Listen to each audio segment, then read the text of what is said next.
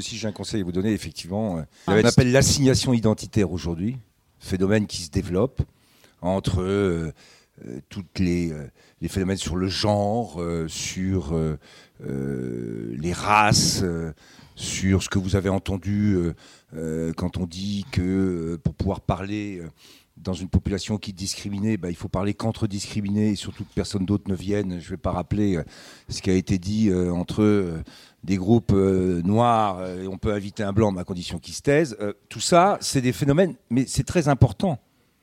et tout ça vient en particulier d'une relecture, elle vous le dira mieux que moi, d'une relecture en partie des, des, grands philosophes français, sur les questions de déconstruction, Foucault, Lacan, et puis Derrida, bien sûr, et qui est renvoyée maintenant avec cette logique d'assignation identitaire, c'est-à-dire tout le monde est renvoyé à une identité revendiquée, à la base parce que discriminés, mais à force d'enfermer les gens dans cette identité, euh, bah, il n'y a plus de capacité à dialoguer, puisque en fait, on est dans un ressentiment.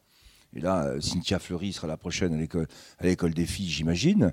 Euh, mais on est dans un ressentiment. Et quand vous avez une vengeance à exercer, bah, vous allez jusqu'au bout.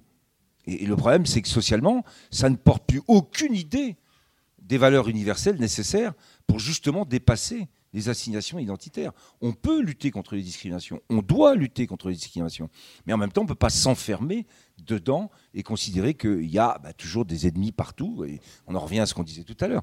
Donc, euh, ah non, vraiment, euh, pour ceux qui euh, peuvent revenir, revenez.